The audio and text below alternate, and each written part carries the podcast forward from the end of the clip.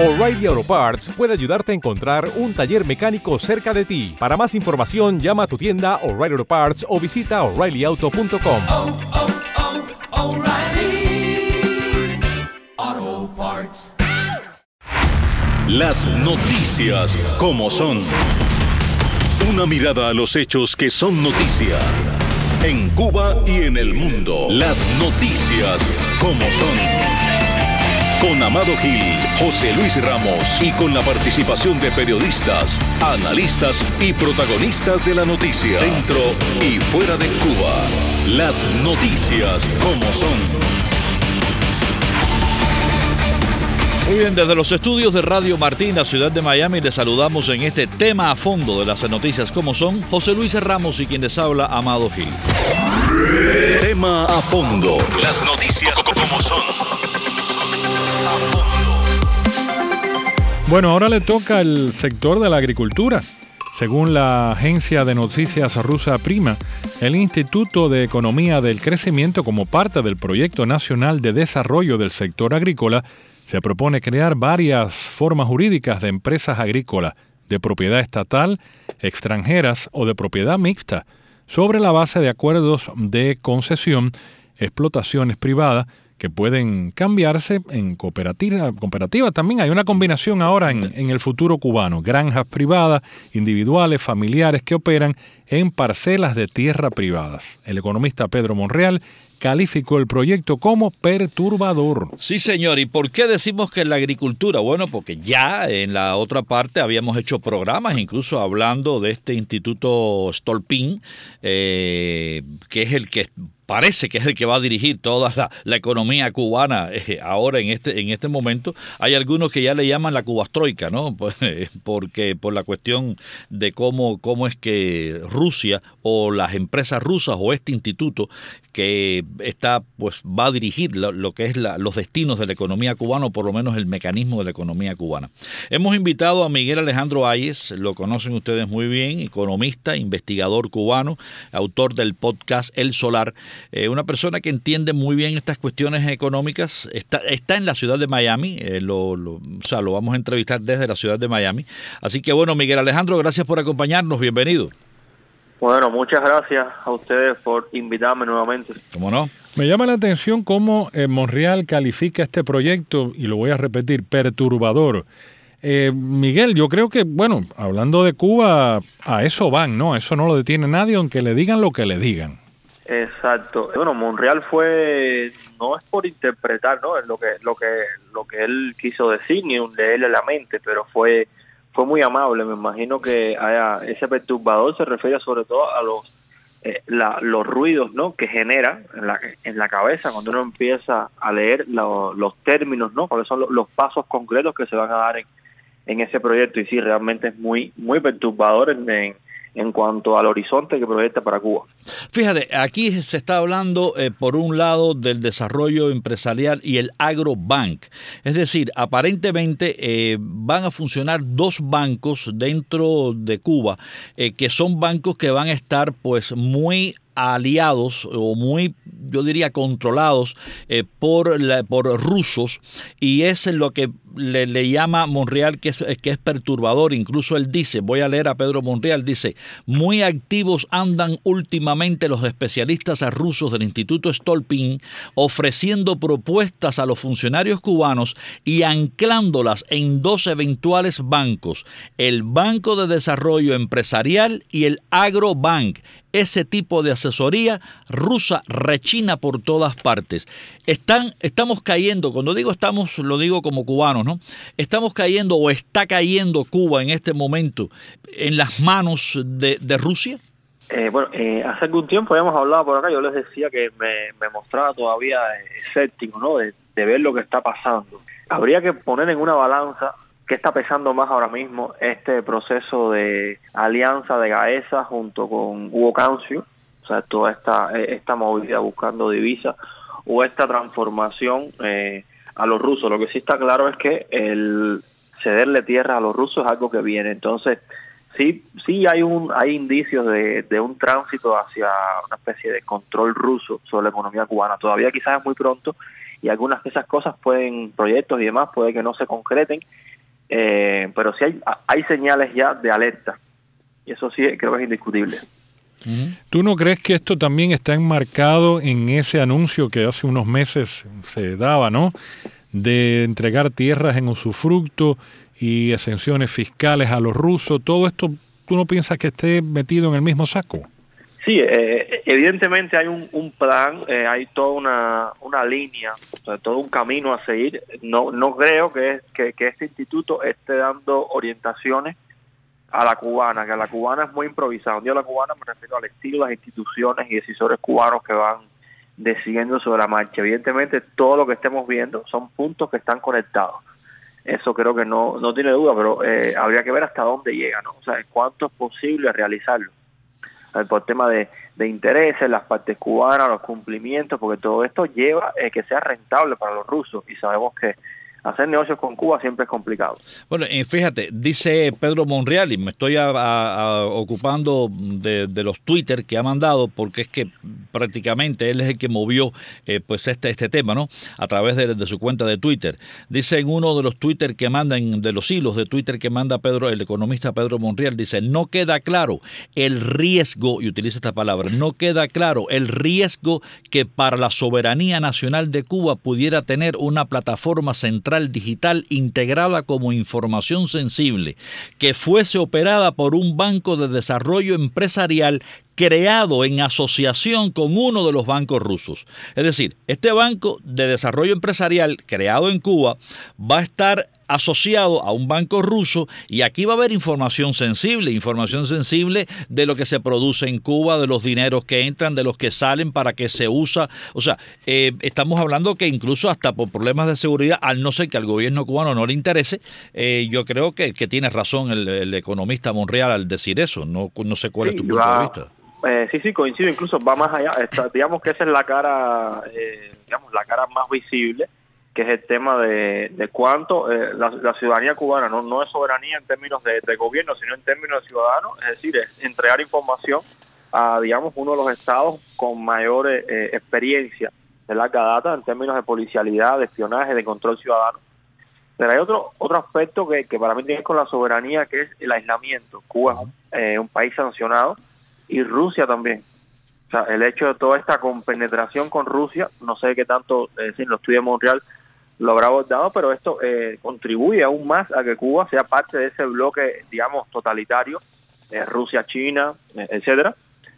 Y eso también contribuye a ser más visto, temas sanciones, o sea, más aislamiento. No es una alianza que trae un acercamiento, digamos, con el mundo occidental, todo lo contrario. Todos sabemos que la agricultura cubana está en crisis desde hace mucho tiempo y la pregunta que se hace todo el mundo, y en este caso tratando el tema de Rusia específicamente, ¿los rusos pueden ser la salvación? Te pregunto a ti, Miguel. Eh, bueno, la respuesta no es muy buena. Yo pienso que no. Eh, pienso no. Eh, estoy casi seguro que, que no porque lo que están haciendo ahí, lo que yo estoy viendo es eh, un manejo, pero por la parte cubana lo que están manejando es la, la tierra, o sea, la tierra cubana como si fuera eh, un activo para hacer negocio. O sea, yo no veo una proyección de, de proyecto de desarrollo, de, una línea pensando eh, a, futuro. Yo lo que veo es un mecanismo de, digamos, que Rusia perdone deuda, y ganar aliados, ganar donaciones a través de la entrega de de tierras y bueno, bajar los impuestos. O sea, lo que veo ahí es un interés claro por parte de una élite eh, política cubana en su beneficio personal, pero no un proyecto de desarrollo, aun cuando pueda existir un banco que pueda eh, financiar a los agricultores, aun cuando eso se pueda combinar con esto que está haciendo Hugo Cancio de que va de vender eh, equipamiento a, a los productores agrícolas. Aún con todo eso, no me parece ni remotamente suficiente para rescatar en la agricultura cubana, vamos a hablar de dos, voy a mencionar dos nada más, la relación de propiedad, por un lado, y el término eh, de y la y la cuestión del subsidio en la agricultura, que sobre eso hay mucha tela por donde cortar. Bueno, no preferirán ir por ahí. No, solamente quiero aclarar algo, ¿no? Eh, por lo menos los oyentes, cuando tú te refieres a Hugo Cancio, es el, el director de Catapult esta, esta empresa que ha tenido eh, pues todas las autorizaciones del Departamento del Tesoro de Estados Unidos, OFA, como se conoce en Cuba, eh, ha tenido todas las autorizaciones para, eh, para exportar o importar, desde el punto de vista de interior, importar equipos pesados, sobre todo automóviles también, piezas de repuesto, etcétera. no es solamente, yo no creo que sea solamente Catapult la empresa que estén haciendo eso, creo que debe haber alguna otra empresa, pero bueno, son varias. pero, pero la, conocida, la, que, exacto, la que no conocemos es la, la, empresa Catapult que dirige el señor Hugo Cancio y que él, pues nada, todos los permisos de Estados Unidos eh, de la OFA eh, han sido dados para que eso, eso se produzca. Claro, los de los automóviles no va enmarcado en Catapult. Va enmarcado, la licencia se obtiene a través de Fuego Enterprise, con sede en Miami la tercera licencia conocida que ha otorgado la Oficina de Control de Activos Extranjeros y de Industria y Seguridad del Departamento de Comercio de los Estados Unidos para autorizar la exportación de vehículos. Fuego, eh, Fuego Enterprise también pertenece al señor Hugo eh, eh, de todas maneras, lo que sí, lo que no, o sea, no vamos a hacer el programa hablando de eso porque eso sería otro tema, ¿no? Si, claro, se, si se debe exportar. Pero tú querías explicar algo sobre la agricultura, ¿eh? Eh, sí, sí, no, hay para mí dos grandes líneas, que es la relación de propiedad y eh, la forma en que es gestionado el financiamiento y la, y la rentabilidad, por llamarlo de alguna manera, o sea, la exclusión de la, del subsidio como variable clave en cualquier proyecto de desarrollo agrícola. son dos, dos líneas que son claves para entender por qué va a fracasar. Sí, pero fíjate, aquí hay un, hay un detalle. Yo estaba leyendo sobre esto. A los rusos, cuando hagan, o sea, las hectáreas de tierra que, eh, que arrienden, se las van a dar por, por cierta cantidad de años, etcétera. Creo que por hasta 90, puede llegar hasta 99 años de arrendamiento eh, las tierras. A los inversionistas rusos, sobre todo estos, este tipo de inversiones en la agricultura, se le, va, se le van a hacer exenciones de impuestos. Es decir, le van a dar facilidades de impuestos. Facilidades de impuestos que no se le está dando ya a los cuentapropistas o a, los dueños de, a los MIPIMES, los MIPIMEROS, como le digo yo, ¿no? Los dueños de pequeños, medianos eh, y eh, pequeñas empresas. No se les está dando. O sea que aquí hay como yo decía, o como dicen muchos, esto es la, la, guerra del león a mono y el mono amarrado. O sea, para el inversionista que viene, todas las facilidades fiscales. Para el que está dentro de Cuba, ninguna facilidad fiscal. O sea, e, es, bastante, o sea, no, es, no es fair, como se dice en inglés, no es justo eh, para el nacional que no le den exenciones fiscales y sin embargo el extranjero que viene, ruso, le hace ruso si se lo dan. Esto acaba con el negocio privado cubano. Sí, sí, es eso, es la no hay reglas parejas, o sea, en términos de libre mercado, lo que estamos viendo es una clara distorsión de, mercado en, en, favor de un extranjero, que eso se puede entender como, como, como un comportamiento incluso mafioso, o llamarlo de una manera bastante moderada, que bueno, es la, es la, es la vieja historia de los actores económicos cubanos desde después del 59, beneficiar al extranjero, antes del, del pequeño, pequeñísimo productor nacional que incluso eh, si nos ponemos digamos a, nivel simbólico un poco recuerda ese esquema bajo el cual se levantó una bandera contra el cual se levantó una bandera por la revolución cubana. Estamos hablando que eso es lo que se criticaba de los monopolios las, las grandes los grandes latifundios y extensiones de tierra cubana en manos de empresas extranjeras antes del 59 o sea se está hasta repitiendo el esquema que digamos que fue uno de los que enfrentó el propio proceso del 59. O sea, ya esta incoherencia desde el punto de vista simbólico y de, lo histórico, ¿no? O sea, ¿con qué cara tú te apareces a decir que ahora vas a entregar tierra? Grandes extensiones a empresas extranjeras y no a cubanos. No es de eso lo que se está huyendo. O sea, por todos lados hay hay problemas ahí. Lo otro es el tema de la, la, relación. Eh, la, la, tierra es un, la agricultura es un sector que históricamente tiene una, digamos, toda una envoltura cultural que es muy importante, que es la relación del propietario con, con, la tierra. O sea, eso no es un local que, se alquila, normalmente hay una, relación de propiedad, de pertenencia, y sobre eso no se está eh, trabajando en Cuba. Yo pienso que sin eso es imposible, entre otras cosas, que, eh, que mejore. Y bueno, lo otro es el tema del, del financiamiento. La agricultura necesita obligatoriamente subsidios, sin embargo las medidas vienen que si los campesinos no cumplen, los productores, los términos, se les retira la tierra. O sea, ¿qué, qué, qué estímulo, qué esfuerzo está haciendo, esfuerzo es la palabra, el Estado cubano para estimular la producción. Simplemente está haciendo un esquema de negocio en el cual gana aliados políticos, que es lo que mencionábamos al inicio, y bueno, eso, que han aliados, aliados políticos e incluso económicos. Sabemos que Rusia siempre está eh, realizando donaciones constantemente. ¿Qué busca el gobierno cubano con facilitarle tierras a inversionistas rusos? Pues, bueno, primero, el gobierno, yo creo que de, adentro sabemos que hay facciones, grupos. El ala, el, grupo de, dentro del gobierno de intereses que se mueve hacia ahí está, bueno, a simple vista se puede decir que pienso yo que esté negociando términos de deuda. Sabemos que Cuba ha negociado términos de deuda, digamos, con níquel, por ejemplo, no sé si ustedes lo recuerdan, con Canadá. Sí, sí, perfectamente, claro. Ahora, este es, pienso que esto se inserta dentro dentro de esa estrategia. Ahora, si hay algo más, siendo los rusos como son y siendo la, los, los altos funcionarios cubanos como son, ahí puede haber algo más por debajo del tapete que todo el mundo se lo puede imaginar. Suena muy especulativo, suena una acusación, pero hay razones históricas para suponer eso. Entonces, no me sorprendería si lo, lo, que estamos viviendo es un proceso de, de entrega de la isla por pedazos que esconde grandes sumas de dinero que nadie se va a enterar. O sea, eso no, no sería alarmante más en un contexto como el cubano, donde no hay transparencia ninguna. De hecho, son culpables hasta que demuestren lo contrario, en términos, eh, es casi al revés como la justicia, donde no hay transparencia, la gestión pública se está acusando ya misma.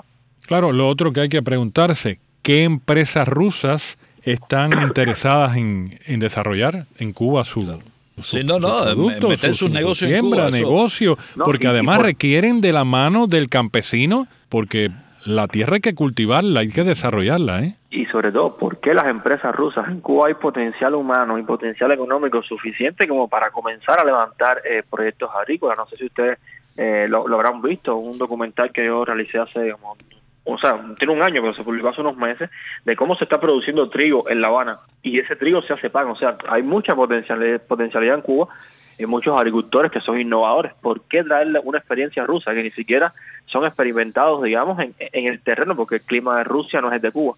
Es una buena pregunta. ¿Que a esa está metida en el medio de todo esto? Bueno, hasta donde yo sé, no, pero o sea, es que hay tan poca información pública. Eh, a mí me suena extraño que ellos no se vinculen, pero a simple vista parece que no. Bueno. Eso sería también eh, otro detalle. Es, que es, lo, es lo que dice eh, Miguel Alejandro, no hay transparencia. Todo lo que hacemos es... Eh, Pedro Monreal, por su parte, analiza los datos que da la ONEI o los datos que da el instituto este, el, el Stolpin, de allá desde Rusia, y a partir de ahí elabora sus sus comentarios. Y Novosti aparece de vez en cuando con una información y entonces usted saca lo que dijo. Como por ejemplo, supimos hace muy poco, supimos hace muy poco que la bancarización había sido una propuesta propuesta de este instituto eh, que le había dicho que había que bancarizar, había que digitalizar todas las cuentas cubanas porque en la forma en que se hacía no se podía hacer. Y allá va el gobierno cubano sin tener ni tan siquiera la, logística creada a bancarizarlo todo de buenas a primeras. Y nos enteramos por una entrevista que le da eh, Titov a, una, a, un, a un diario ruso. Y Miguel, son muchos los factores que hace ya mucho tiempo vienen afectando la producción agrícola eh, al campesino. Eh, los insumos, las maquinarias, etcétera, etcétera.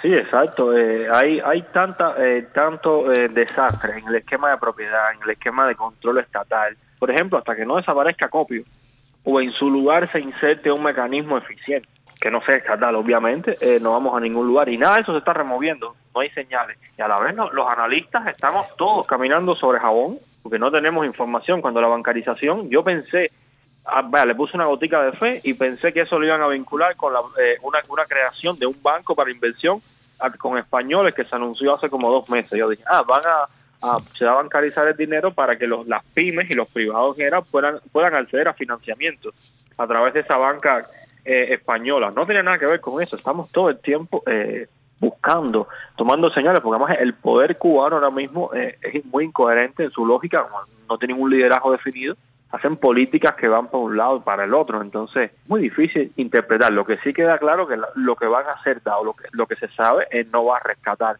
la producción cubana que viene arrastrando problemas estructurales, yo diría que desde el propio año, vamos a poner el año 60, para no poner el 59. hay toda una deformación de la propiedad. Desde que empezó la colectivización eh, con la agricultura cubana, ya ahí quedó todo. Y bueno, fue un poco después. Igual. Claro, este esquema, este esquema que se plantea ahora con los rusos no ayuda en nada al sector privado cubano, porque si de alguna manera, por ejemplo, y te voy a poner el ejemplo, cuando estaba la política del presidente Obama, que estaban entrando los cruceros a algunas ciudades de Cuba, eh, los merolicos que estaban cerca se beneficiaban, las paladares se beneficiaban, los choferes de Almendrón se beneficiaban. Es verdad que cuando tú te ibas para allá, para Guanabacoa, Regla, que no llegaban los turistas, ahí era poco la onda expansiva, ¿no? Pero de todas maneras siempre había ah, un movimiento más en cuanto a beneficiarse de eso. Comparándolo, te lo pregunto ahora, esta llegada de los rusos, este, este tipo de inversiones que van a hacer, este tratamiento que le está dando el gobierno, ¿consideras tú, vinculas tú algún beneficio al cuentapropista cubano? A ver, en términos de, sector, o sea, de ingresos a, desde el lado de la oferta, sí, por supuesto que puede, puede, puede ser beneficioso. Ahora, desde el punto de vista del impacto en el resto de la economía, sí te puedo decir que no sea siempre o siempre hay puede haber un espacio para que los privados se inserten de determinada manera, no de manera directa, estamos hablando que digamos aumenta, que se de pronto sea eh, un flujo de, de, ciudadanos rusos a ese lugar por cuestiones de trabajo, o sea, esto es muy básico, ¿no? Aumenta el comercio en la zona, es algo muy, muy simple, ¿no? Eh, desde algo así, eh, sí es posible, porque no incluso se le puede dar algún tipo de, de, facilidades que se puede acordar con los privados, incluso facilitarles la cuestión del, del cambio para el tema de la divisa pueden aparecer cosas por el camino que no conocemos que sí pueden ser beneficiosos. Ahora, ninguna de las que aparezca va a ser lo suficientemente grande como para resolver el problema de oferta de la economía, que es el que está, eh, digamos, dañando a todos. Entonces, sí, a nivel de, de, de, este que tiene un negocio, el otro sí, ¿por qué no? Porque ya te digo, falta por descubrir qué va a pasar, pero no, no va a tener el impacto suficiente. Y ese impacto eh, insuficiente al final termina por afectar a todos. en una economía con escasez nadie queda ileso, porque el que tiene dinero incluso tiene que pagar altos precios. Quería preguntarte también, veo que hay una desinformación en cuanto a este tema que estamos hoy abordando acá en el programa, ¿no? La agricultura, los rusos, pero también el resto de la cuestión rusa y, y la decisión de irse metiendo nuevamente poco a poco en el país. Tú hablas con la gente en, en la isla y ahí la gente está desinformada eh, Miguel, hay otras cuestiones que atender y no esto, ¿verdad? Sí, hay una especie de anestesia social marcada por la escasez y, la desesperanza. Desgraciadamente la, nación cubana no se piensa en, a sí misma dentro del espacio geográfico, o sea, no es, no es una cuestión metafísica, es una cuestión muy real que se puede esperar. O sea, cómo la, la vida material de un país va a estar determinada en la remesa en la compra desde Catapulo, el resto de las plataformas, en el dinero que te envían, en, en la familia cuando viene a verte, en la ayuda total desde el exterior, en que las pymes puedan importar para poder vender, o sea, cómo la vida material se va a determinar todo el tiempo desde el exterior y la cultura no va a estar mirando hacia afuera todo el tiempo. Eso es por un lado, y la, energía que se tiene dentro se hace en la supervivencia, en transportarse, en conseguir el alimento, eso es real. Y el tiempo que queda la gente quiere, quiere distraerse. O sea, no hay tiempo para informarse, porque además, ¿informarse para qué?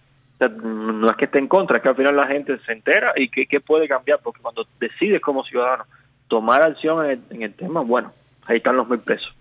Sí, sí. Eh, de todas maneras, bueno, antes de terminar, quiero leer un par de, notas de las que ha, ha, estado tuiteando el señor Monreal, el economista Monreal, y dice, probablemente sea la brevedad de la nota de prensa, la nota de prensa que dio a conocer Rusia, ¿no? Pero la propuesta luce esta de la agricultura, luce como el plan para una pelea de león contra mono amarrado.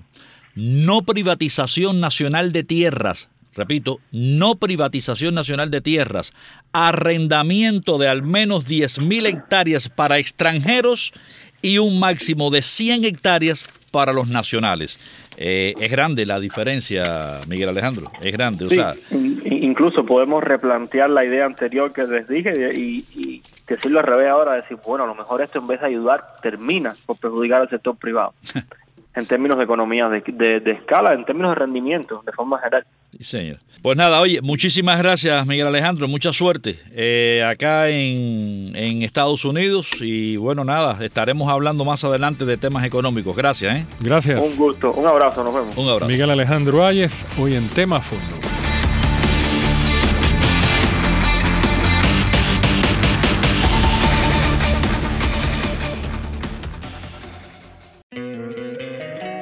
Encantaría tener 100 dólares extra en tu bolsillo? Haz que un experto bilingüe de TurboTax declare tus impuestos para el 31 de marzo y obtén 100 dólares de vuelta al instante.